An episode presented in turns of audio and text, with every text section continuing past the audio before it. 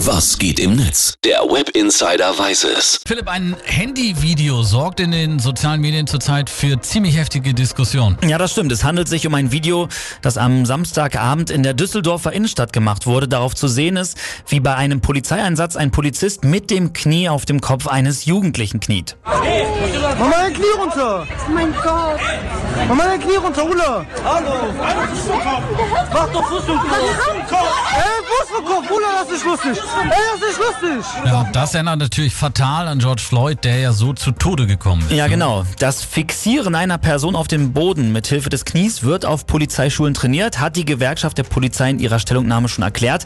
Allerdings solle das Knie, Zitat, auf dem Kopf ruhen und nicht, wie dann später in dem Video aus Düsseldorf oder auch bei George Floyd, im Nacken sitzen. So oder so, die Emotionen kochen hoch im Netz. Philipp, was hast du da gefunden? Stefan Anpalgan twittert, nur mal so zum Nachdenken, wie hoch wäre wohl das Interesse der Polizeiführung, den Vorfall in Düsseldorf aufzuarbeiten und Ermittlungen gegen die Beamten einzuleiten, wenn Umstehende kein Video gemacht hätten und wie oft sowas wohl passiert ohne Video.